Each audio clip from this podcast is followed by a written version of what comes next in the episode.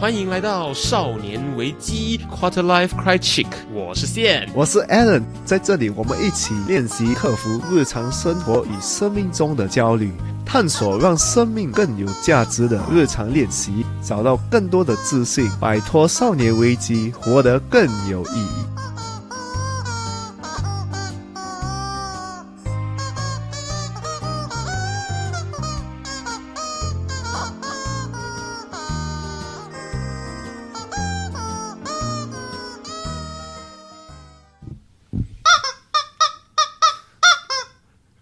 听得懂他刚刚说什么吗？欢迎来到少年危机。Yes，我听得懂诶。欢迎回到少年危机，我是谢，我是 Alan。我们买了新的惨叫机，所以今天大概会多听到几次这个惨叫机的叫声。啊，我们今天要跟大家分享的内容就会是呢，我们人生当中需要提高自觉的三件事情。为什么这么说？因为其实我们人生当中很多时候呢，都在。被环境或者身边所发生的事情推着走，你很自然的早上起床就自动的去刷牙，早上起床自动去刷牙之后吃早餐，拿报纸出来看，拿手机出来看，然后呢准备去上班，洗澡换衣服。走下楼搭捷运也好，搭公车也好，自己开车也好，走路也好，然后走到去上班的目的地之后打卡，坐下来在电脑桌前面打开电脑，等等等等的这些东西，你会发现，这边其实都是有很多很多小小的动作、小小的行为、小小的习惯组成的。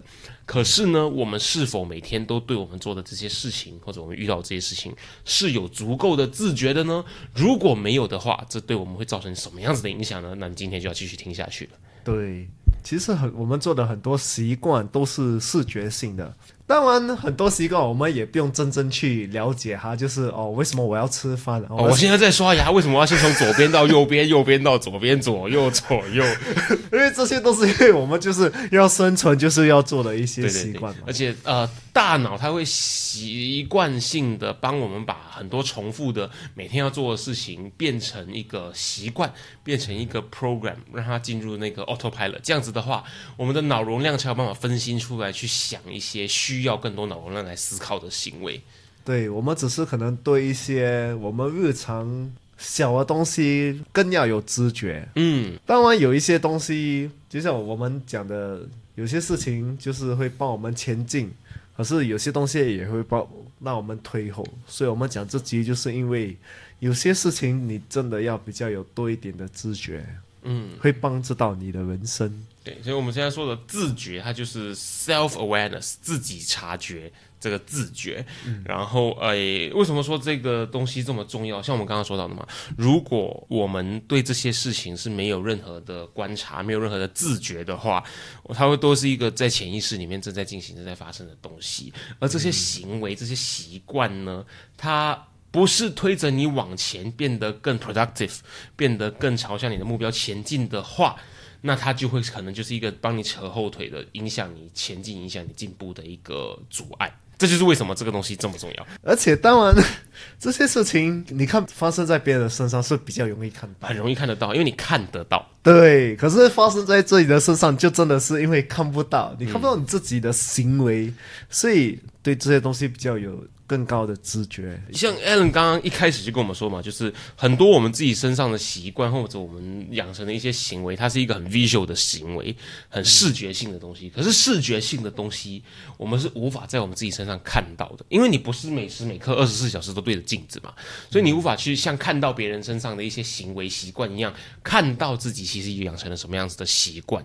所以这个时候呢，你只有建立一个自觉的一个 self awareness，你才有办法真正的所谓的。看到你身上的这样子一个习惯的东西，所以为什么这个东西这么重要？因为你只有办法看到之后，你才有办法去改变它也好，操纵它也好，你才能真正的对你的人生那个 take control，你才真正掌控你的人生。因为你的人是一个周期性的动物，你只有掌控了你的行为、你的习惯之后，你才有办法慢慢开始掌控更大的东西。对。而且，为什么这个整个东西为什么那么重要？因为如果你没有自觉的话，你就不会开始改变，你不会开始改变的话，你就会被这些习惯啊、这些事情推着走。嗯，然后呢，你知道，如果你有在一个人群里面被挤的话，你就知道说，你会完全没有掌控感，你会无法控制你要往哪个方向。可是你不会停在原地哦，你会被推到去一个你不想要去的方向，甚至是你想要去的方向的完全相反的一个位置。所以这就是为什么在你的人生当中有一个。掌控感能够 take control 是这么重要的，因为不往你想要的方向前进的话呢，你是不会停在原点的，你会往你想要前进的方向越来越远。如果我们无法自我察觉，今天要讲到这三件事情的话呢，它会对我们人生造成什么样子影响？举个例子，因为你无法对一些事情，无法对你的情绪，无法对你的需求，无法对你的想法有自觉的话，很可能你在感情上面你会变得很黏人，你会很需要更多的关注，会很需要你的另一半花时间陪你，你会很需要呢得到认可，或者是呢你在呃你的职场上，在你的人生当中你会很没有自信心，因为呢你会觉得啊我人生没有掌控感，因为我都被人家推着走，被人家使唤来使唤去的，或者你在工作上你会变得很不顺心，因为呢你对这些东西没有自觉，因此。你的 self control 会比较差一点，你也比较无法掌控你真的想要的东西，无法表达你想要的东西，而你的这个个性，我们很前面说到，有 character is shaped by your behavior。所以呢，你没有自觉的时候，你做出来的这个行为，就是别人判断跟批判你的 character 的时候的一些标准。那这样子的话，你很可能就会被人家加批判为一个你自己不想要的一个形象。所以呢，能够 take control 就是今天的一个重点。因为呢，你只有开始察觉到了一个东西，你才有办法去采取行动，才有办法去改变它。不然的话，你会发现很多时候你说你要改变，你要改变，可是你要改变的东西是什么？你要能够去发掘这个东西，能够去察觉这个东西，才是能够去改变的第一步。因为找到问题是解决问题的第一步嘛。对，就像我们今年哦，新的一年，新的开始。对，又来的时候，我 New Year New Me New Year Resolution 的这个状况了。To have a new me, you need to have new awareness。对对对对，然后接接下今天开始去练习养成提高这三件事情的那个自我察觉。因此呢，我们二零二一年新的一年，新的自己，新的习惯。我们第一个要提高我们的自觉的，尤其是在今年刚开始的时候的第一个事情是什么呢？就是我们的习惯啦。因为人是周期性的动物，而周期呢就会养成我们的习惯，而这些习惯呢就会是在你重复的执行了每一个周期之后呢，大脑会自动把它变成 autopilot 来节省你的脑容量的一个东西。你要 start 一个 new habit 真的很难。很多人在 New Year Resolution 要 start 十个 new habit，这就是 good luck，对不对？我那天在写，然后我发现写着写着，我已经写到十二十三个。对你这样二十三个，我有我自己有 try 过，我自己有就是呃，刚开始我写十个啊，第一天好啊，第二天就变九个，第三天就变八个，到最终变成零个，真的是零个哎。所以就是说呃，人类是一个。周期性的动物，你只有一直把它 fix 在 routine 里面，慢慢做，慢慢做，慢慢做，它才可以慢慢变成习惯的可能性。对你就是要一个东西开始，你不能想哦，我要十个东西一起进做，我们做不出的。可是，在那之前，你还是需要先设定目标。然后设定目标的时候，我们记得就不可以犯到设定目标常犯的三个错误。啊，然后那个常犯的三个错误是什么的话呢？我不现在不会告诉你，要你就去听之前的 episode，你才会听得到。然后那一集非常非常重要，尤其是现在二零二一年一开始，大家都在哦 New Year New Me New Year Resolution 的这个状态之下，你会特别需要听那一集的内容。好，记得去听。对，如果你放下说错误，就是 O New Year Old Me 啊，不是 New Me。对对对对，或者是每个月每一年在讲一样的 New Year New Me，可是都是同一个你在讲同一个 New Year New Me 这样子。我们就是要一直想，为什么我们真的要做这些东西？我们要这个习惯来干嘛？有一句话是这么说的，就是呃，It takes twenty one days to build up a habit。然后呢，大部分他们都会再给他多七天，刚好是四个星期，二十八天的周期来啊。让这个习惯 settle down，所以张老师四个星期二十八天的一个周期，刚好一个月的时间。可是我听过另外一句话说的是，it takes ninety days to unlearn your old habits。嗯，所以你就 OK，我二十一天养成新的习惯了，然后我多给自己七天，我已经让这个习惯 settle down 了，我现在一定会做这个新的习惯了。可没有，你还是有一个旧的习惯在跟你这个新的习惯做拉扯。你养成了那个习惯，可是你还是最终你每天都要 prep 你自己，一直去做这个习惯。只是到它真的变成了 autopilot 的状况下，才算真的养成。我觉得你你 autopilot，你还是要很 conscious 啊，对对对，你因为很多人到最后还是会放掉这些 habit。来，我可能有一个 habit，可能一年呐，可是我还是会因为新的东西，我们就要想这个 habit 还是、呃，在我们的生命中是我们需要的吗？对对对，因为有些东西我们真的不需要了，不需要了就不用做了，啊，我们就可能 cultivate 一个新的 habit。你就把它自己当成电脑啊，就是你这个不需要的习惯，你就当成它是其中一个 app。嗯，这个 app 你留着的话，就会占用你安装更好的 app 的一个、呃容量。所以呢，当我们不再需要这个习惯的时候，我们就要把它 uninstall 掉。对，有怎么样子的习惯是刚好符合这样子的一个范畴的？要看你的人生阶段在哪里。可能你之前比较有时间的时候，你可能有呃做 meditation，嗯对你做 meditation，可能以前有的时间你可能做上三十分钟。，meditation 应该是人生比较后期的时候才会有的。对对对，我本身有做过，以前我做，其实呃做差不多三十分钟，然之后做工还是有比较多东西的时候，我就简称十分钟这样。嗯，就帮他翻译一下，meditation 就是所谓的呃冥想打坐，它不一定是宗教性的，可是它可以让你的身体还有头脑呢都慢下来，然后呢让你的专注力变得比较集中。我以前早上也是做很多东西，以前我早上我的习惯是蛮多的，可是跟着时间的改变，跟着变成越来越忙的时候，我就要开始换我的习惯。嗯，因为我知道，如果我这样的话，我是不能坚持下去的，我一定会放弃了。是因为呃需要做的事情会太多，对，就是可能我一起来，我就可能需要两三个钟而已来完。成所有的 morning routine。，对哇，那有点有点长。对，有点长，对不对？我是觉得如果你九点要上班的话，八点要出门的话，你就要五点就起来啊，对，真的就是要五点起来。啊那那就不太实际了。对，可是现在我就变成一个钟半这样，一个钟半就还好。嗯，Alan 要不要分享一下你的 morning routine？刚开始起来就是 meditation，就是可能十五到二十分钟这样。一 meditation 完了，我就会做十五分钟的一些，就是你感恩谁啊？今天，那你今天要做什么样的人？大概是这些东西啊，就是呃，你想一想，你今天会怎么样过？是比较偏自我对话的部分。对，就是呃，你去想一下，你今天大概会做什么东西嗯啊、怎样做的最好？啊，啊，等你去呃幻想一下，你今天会会怎么样开始，会怎么样完成，你做了什么东西？嗯像今天如果我会呃跟你约做这个 podcast，对。我就会想哦，我们聊得很开心啊，我们聊得很，哦。啊，你去想一下啊，先先去 visualize，先去那个具象化的想象，今天是怎么样子进展的一天，这样子，对。这是一个很好的练习耶。对，这个会帮你 prep 你的 day 啦，真的。嗯，因为我们就说到就是、三件我们要有自觉，我们有 be aware 的事情。第一个就是我们正在聊的这个 habit，我们的习惯的这个部分。因为呃，不晓得大家有没有听过这句话，就是如果你没有有自觉的去建立习惯，或者是采取一些行动、养成一些动作的话呢，你的身体会被环境推着走，而养成一些被动式养成的一些习惯。就比如说，你如果早上起来，你没有把你的人生抓回主控权，你没有像艾伦这样子做冥想，没有去感恩今天我还活着，感恩我的身体为我做很多事情，或是想象我今天达成什么事情的话呢，你起床之后呢，你你会养成一个你不知道你已经养成的习惯，就是拿手机。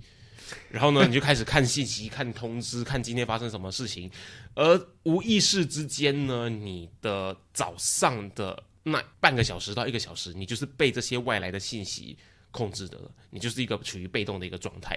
因此，如果我们没有去主动、有自觉的养成任何习惯的话，其实我们就在被大环境养成一些被动的习惯。这是大家一定要有自觉、一定要 be aware of 的一个东西。对，而且你有这些被动的习惯，你开始新的一天有这些被动的习惯的话，你之后你一整天哦都会过得不是很顺。因为不在你的控制之中嘛。对，就像你想一下，如果你今天有两个选择，就是你今天起来，你做你该做的事情，就是你本身就是呃 prep your day，你你写一下哦，今天你做什么东西，你今天会发生什么事情，你要它讲发生这些东西。Compared to 另外一个就是呃 alarm 响，但你很闲，你一起来你打那个 alarm，然后回去睡五分钟。啊，回去睡五分钟能起来，很烦，对不对？嗯，你开始你的一天就是很明显的嘛，对不对，你就拿手机起来看，可能你们昨晚的那个 work 的 group chat 工作的群组就已经讲了一堆东西，然后甚至你的老板会 tag 你说，哎，你可以赶快去看你的 group chat 嘛，你可以看一下嘛，大家在讨论一个东西是不对啊，我现在是下班时间，我要看这个东西，那一整天心情就不好。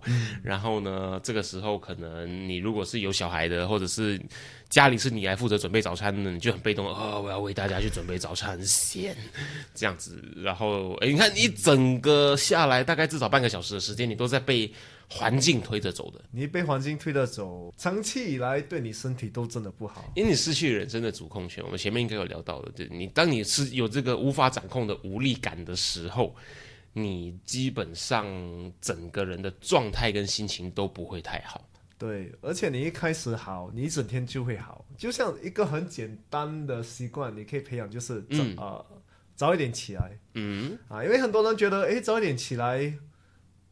不是很累吗？我不要，为什么那么累？我要睡到很晚，然后我要睡饱一点。为什么要这么这么早起来，牺牲我的睡眠时间？等下我上班去打瞌睡，等等等等，诸如此类的。对对，因为你早上起来，你就知道哦，你会累。对，你会累的话，你吃的东西就会比较好一点。嗯，对不对？你会做一些比较好的事情，来来提升你自己。那你也会自动的早一点睡。因为你累吗？啊，因为你知道你没办法 afford 这个时间睡，然后又有办法早起。对，那不是变了很多更好的习惯吗？启动了很多正面的循环。对，如果我今天要过得好，我前一天晚上就要已经开始准备第二天。有句话叫做，就是 Your day starts the day before。因为我自己很深刻感受就是，你如果事先没有做好规划的话，你去到了那个场上的时候，你会不知道你要干嘛。对，这个是真的。我前一天晚上我都很多想法，这是其实很常发生的事情啊。前一天晚上，OK，我们要做这个，尤其是第二天是休假的时候，我明天要录 Podcast，要剪接东西，要准备图片，要准备照片，要联系这个人，联系那个人，联系这个人，然后呢，要看这个东西，要找那个东西。没有写下来，你第二天早上起来的第一件事情就是一样拿手机继续过你一因为太多东西了，你也不能去 process 这些东西。真的是处于一个 information overload 的那个时代。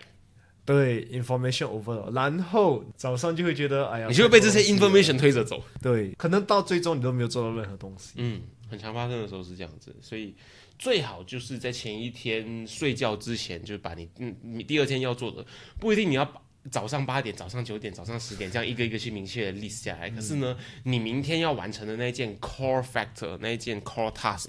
最好把它写下来。如果两件呢，有三件的话，就写两件，写三件没有关系。剩下的就是小小微微不足道的、比较细微的一些细节，那个是应该，或者是那些已经是养成习惯的，就不用去写下来。可是明天最重要要达成，不达成你其实可能会死掉，或者丢掉工作，或者造成很危险的事情的那种 task 的话，就可能前一晚把它写下来，第二天早上起床之后看到你昨晚写下来的这个 note，你很可能那一整天的那个规划你就很有很有想法。追踪我们的 Instagram 了吗？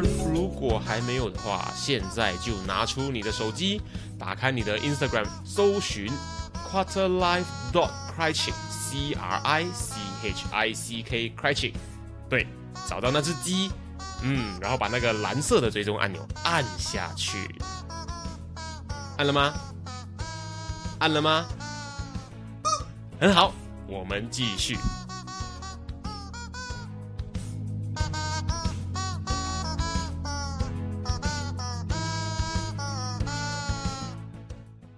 那我们知道了，养成了，提高了我们对自己呢每天在进行的习惯的自觉之后啊，我们就要来看提高我们对这件事情的自觉。那我们要提高自觉的第二件事情是什么呢？就是我们的想法。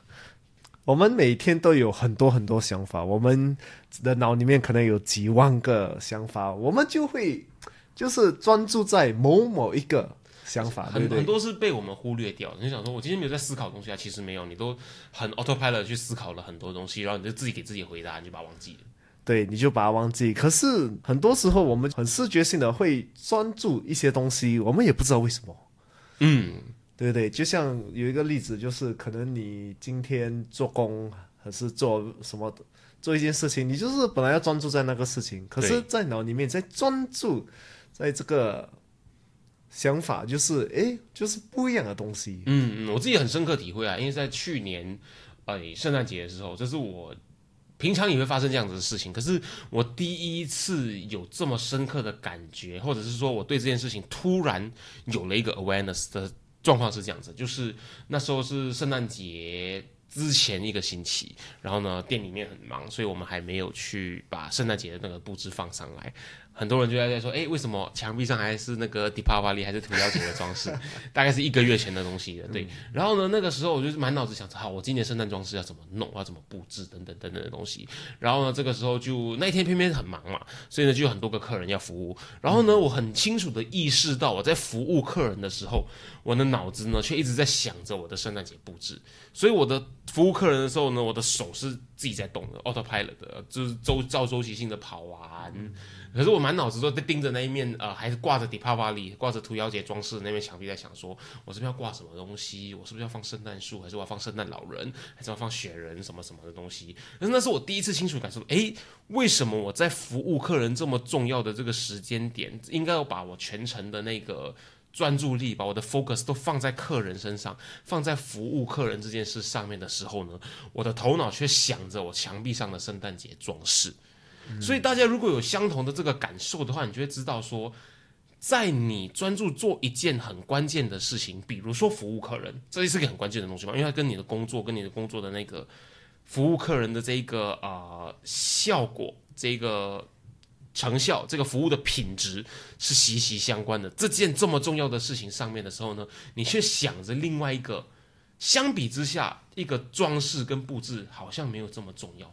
可是你会发现，那一天可能你那一天你最一心想要完成的东西，就是这个布置，嗯，所以你那一整天在做其他事情的时候，都想着这个东西。那我相信各位朋友，如果你也有这样子的一个体会的话呢，就是时候呢，像我一样，诶，为什么我自己这个时候正在想这件事情？我们需要先养成这样子的一个自觉，不然的话，很可能你那天工作表现不好，你很可能就会变成你在呃年尾被 review 的时候被人家攻击的其中一个点。我们要避免这件事情发生，所以呢，这就是为什么我们需要提高我们对我们的想法的这个 self awareness 的那个自我察觉的原因。其实你这个例子问的问题很好，就是为什么我应该在服务客人的时候，我会专注在要做那个 Christmas 的 decoration？嗯，对，我觉得这个问题是大家可以学习，就是可以问一下为什么。问另外一点就是。另外一个问题，你可以问的就是这个想法到底是从哪里来？嗯嗯，这个是一个是一个很好的第一个问题。像有些人他们在比如说呃，Christmas Eve 圣诞节、平安夜前夕，或者是啊华人的话可能是除夕夜的时候，很多人是那一天还是需要上班的。可是我敢说啦，来你可以呃留言告诉我们，或者在 Instagram 上面 tag 我们，告诉我们说你其实也 guilty of 这件事情，你也犯了同样的错误，就是在。平安夜的时候，Christmas Eve 或者是除夕夜的时候呢，你虽然在上班，可是你一定满脑子想着你今晚的 Christmas celebration，你今晚的除夕夜要吃什么好料，要跟谁庆祝，要喝什么酒，要玩什么游戏。如果你有的话，就赶快承认吧。那个可能不是当天，可能是是一个星期前就在想了，这是很人之常情的东西。可是你就会发现。你如果没有好好观察你的想法的话，你会不会整个上班时间你都在想这个东西，而影响你的工作效率呢？或者反过来，如果你是在运动的时候，你的脑子就在别的地方的话，它是不是会造成危险呢？那我们在想另外一个更危险的东西，如果你在开车，它不是高速公路，因为你发现其实大部分的交通事故都发生在很多红绿灯的那个 junction 那边，因为它需要很多的专注，很多的 attention。你要起步，你要踩油门，你要踩刹车，你要打方向灯，你要转弯。有很多很多的事情在做，可是如果你在一个 junction 在开车的时候，你满脑子去想着你今晚 Christmas celebration 要玩什么游戏的话，那很可能就是一件很危险的事情。因此，你要发现你自己的那个 focus 不在这件事情上面，你要先有这件发现这个东西的这个 self awareness，你才有办法去提出问题，问我自己说：哎，我这个想法是从哪里来的？啊，明显嘛，就是从 Christmas dinner 那边来的嘛，对，或者是。我现在为什么要去思考这件事情？我难道不能五分钟后我到达目的地之后再继续去想吗？开始问自己这样的问题。你提高了这个 self awareness 之后呢，你就可以让自己戒掉这样的一个习惯，你也不会被你的想法推着走。对，或者我们讲的再负面一点的东西，你可能就是刚失恋、刚刚被分手，或者刚刚被裁员。那我相信大家如果有经历过裁员、失恋、分手这样的状况的话，你应该都有体验过。你在走路的时候，你想着为什么我被分手；你在搭电梯的时候，你想着为什么我老板要炒掉我；你在开车的时候，你就想到说为什么我的总经理说我表现不好。你无时无刻都在被这个对你打击很大、刺激很大的这个负面消息。占满了你整个头脑，你满脑子都在想着这件事情，而影响了你在手边在做的事情。所以有些人在想着这些东西的时候，切菜就会切到手，或者是洗碗的时候洗到你的整个水槽的水满出来了，你还是没有发现到，因为我们对我们自己的那个思维有的那个 self awareness 不够，我们无法察觉到我们正在想着这些东西。对，有些想法长期以来都会。就是 affect 到我们，嗯，对，对对，因为我们想什么，我们就会变什么嘛。很多自我的那些大师都有讲过，我们想什么，我们就会变什么。所以一个想法，如果你没有真正去问为什么你会有这个想法的话，自然而然的这个想法就会变成你的人格的一个东西，会 manifest into your character。对，会 manifest into your character。其实先讲的这些想法，其实你想是没有错的。只是我们要在对的时候做这些想法，不是每一只想着它。就是我们要可能拿一张纸出来写，诶，为什么我会有这个想法？我怎样去呃，如果是一个问题的话，我怎样解决掉这个问题？所以它不会一直在我的脑里面，你把它放大在一张纸解决掉。这是一个很好的方法，就是你当你有一个想法的时候，你把它 pen down。对，很多呃心理学或者激励大师都会说，你有想法的时候把它 pen down，pen down your thoughts。没有笔的话，你就把它写在手机里面，或者是把它写成呃 Twitter，写成一个呃 Instagram 的现实动态，写成一个 Facebook 的 post，把它发出去。对，就是从你脑这样这样把它丢出来。对对，把它转移到这个平台上面，你之后可以回来看。可是，在那一瞬间，至少这个想法不会一直在你头脑里面转来转去。那么能够提高我们对我们自己的想法的自觉之后呢，我们就要提高自觉的第三件事情，它会更加困难，可是我们更加需要。去提高这件事情的自觉，因为它对我们人生的那个冲击的 impact 会比我们的习惯、我们的想法来的更大，而且呢更直接一些。它是什么呢？它就是我们人生中无法控制的其中一件事情，我们的 emotion，对，我们的情绪。为什么情绪这么重要？因为情绪它是一个最潜意识的行为。记得我们说的吗？就是我们永远无法压抑它情绪，因为情绪它其实就是一个 symptom，它就是一个直接遇到现在眼前的事情的反应。因此呢，它是最潜意识的、最直接性产生的，因此我们是最无法控制它的。那既然无法控制它的话呢，我们要做什么？我们就是要提高对它的自觉，我们要提高我们对我们情绪的 awareness。因为呢，很多人在日常生活当中对自己自觉不够的时候呢，都会很常有那个突发性的猛爆的这个情绪反应，英文叫 sudden spur of emotions。会有很突然、很激烈的情绪反应。那如果我们对这个东西是没有太高的自觉的话呢？久了以后，可能你的个性、你的人格就被大家贴上一个情绪不稳定。情绪暴躁的这个标签，其实很多这些情绪暴躁的东西都不是就是当时发生的，都是以前的很多东西发生才他有现在的这些爆发的情绪。所以你你不能怪那个人，如果让他发生，可是那个人你可以帮忙，那个人就是问他，哎，你这些是从哪里来？嗯啊，就像刚才我们讲想法一样，你就是要问这些东西是从哪里开始，开始了之后，哎，到底是从啊。什么东西发生啊？就像最近有我一个例子，就是如果我在家，如果我老爸每次叫我做事情哈，我都会有一个很猫的情绪。以前比较大，可是还是有那个很小的情绪反应，就是为什么要叫我做事情？不想被使唤，知道吗？对。能真正想一下为什么？就是因为他每次以前叫我做事情，然后我不满意，然后慢慢慢慢的累积这个习惯之后，然后变成这个一个情绪的反应。所以他一叫我名叫我做事情，我就会有这个很负面的一个，嗯，就是我不要。可是如果他没有叫我做，我自动会做。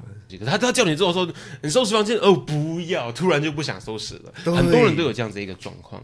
因为我们前面有讲到嘛，就是他会会有这样子一个情绪反应，就是因为别人使唤你的时候，他让你觉得你的人生失去了自主权，你突然对你的人生失去掌控。因为呢，你在不想做你这件事情的那一瞬间，别人叫你做，等于被使唤，你等于无法控制自己的人生，你等于被迫要去做那件事情，他就有了一个想要反抗的这个愤怒的情绪反应。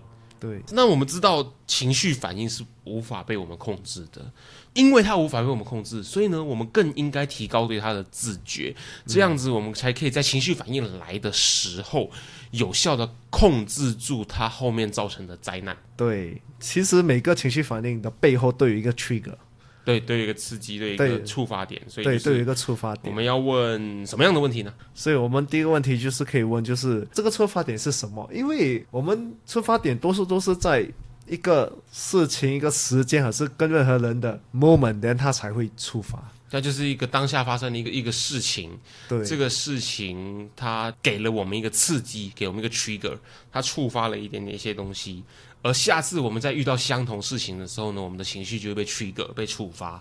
对，所以我们要问的是，这个情绪的反应是刺激，刺激到了我们什么样子的一个想法？对，什么时候我们会受到这个刺激？然后我们曾经在什么时候、什么地方呢，受到过这样子的刺激，发生过这件事情，让我们留下了这个情绪反应的 trigger。对，这就是你知道你的刺激之后，现在我们问这个刺激从哪里来？嗯，然后再来就是要问自己是，我当初在受到这个刺激的时候，它产生了什么样子的感受？你当时的感受就是因为累积之后，现在发生的这个情绪反应。就是因为有这个感受，大脑它会就会产生一个保护机制，因为这个感受对你有很大的冲击，让你的呃可能心理上有受到一些伤害，也可能会造成 trauma 或者一些 impact。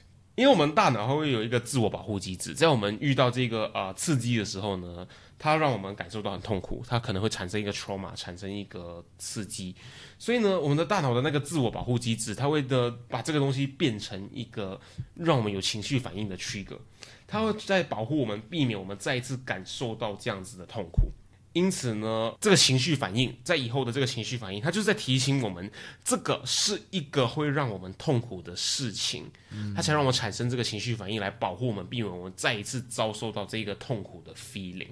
他可能不会真正的就是保护你，可是你就是会回想你那时的那个情绪。嗯，然后你会发现，很多时候呢，你只想起了那个感觉跟情绪，你不会去特别想起是发生了什么事情，因此呢，你就被你的情绪操控着，你就被你的情绪推着走。你像我们说的嘛，它是一个最潜意识的东西，所以我们对对它的掌控力几乎是零。因为呢，很前面很前面每一集都跟大家说了，情绪它是一个 symptom，它是一个 signal，、它是一个在提醒你这个东西有危险，或这个东西可能让你痛苦的一个信号。因此，我们对我们的情绪更有自觉的时候，我们能够更好的去掌控我们产生的情绪反应，也可以呢让别人不会对我们的情绪有这么深刻的印象。我们就会变成在大家眼中呢，变成一个不是脾气暴躁的人这样子一个印象啊。这是我们一个现阶段可以追求的一个目标。我可以给一个例子，就是我们讲，呃，可能这个男生他的父母去世，他当时的情绪就是很伤心，然后他的亲戚朋友们可是他的朋友过来，就他就是可能那时很伤心的时候，他们就摸着他的左边的肩膀，嗯，就跟他讲，哎呀，没事的啦，没事的啦，他就一直走。对。但可能他可能五六年后、十年后，因为可能他这个伤心的这个情绪很激烈，就是很强，然后可能他十年后他就去 clubbing，然后有一个朋友就哎摸到他的这个左边的肩膀，对，还有很突然很伤心，他也不知道为什么他会伤心，他只要被摸到左边肩膀的时候，他就会突然觉得很伤心。对。因为他已经建立了一个连接了，就是你当遇到一个事情当下的刺激产生了一个感受，一个 feeling，、这个感受它会重复，然后它会连接，它会启动一个情绪的状态，而这个情绪的状态就会是在下一次遇到这样子的感受的时候呢，遇到这样的刺激的时候，它就会重新再启动一次。对。所以，如果你没有去真正去问为什么它是从哪里来的话，你永远真的会不知道。嗯你也永远无法控制它，因为情绪你无法控制，可是你会办法控制遇到情绪之后的产生的这个 feeling 是什么。嗯，而如果你没有去好好的看待这个 feeling 的话，它以后就会建立更强烈的那个情绪反应。所以我们要必须要对我们的情绪跟我们遇到情绪之后呢做出的反应有很高的自觉。嗯，这样才可以避免我们做出我们会后悔的事情啊。好的，那我们今天就跟大家分享到这边。二零二一年，如果你要变成新的自己的话呢，你可能就要开始练习提高对这三件事情的自我察觉啦，提高对这三件事情的 self awareness。这三件事情是什么呢？第一个就是呢，对你的习惯有更高的 self awareness，有更高的自我察觉。第二件事情就是对你的想法，对你这一刻正在想些什么东西呢，有更好的自我察觉。再来，最重要的就是对你的情绪，还有你情绪做出的反应，启动之后的这个感受，有更高的自我察觉。你只要提高这三件事情的那个自我察觉能力，对这三件事情的 self awareness 变得更好的话呢，你一定可以更有效的去解决你人生当中会遇到的这个阻碍，可以呢更顺畅的前往你想要达成的目标，更顺畅的往你想要的理想人生当中前进啦。少年危机，我们今天跟大家分享到这边，我是宪。我是 Allen，我们下集见。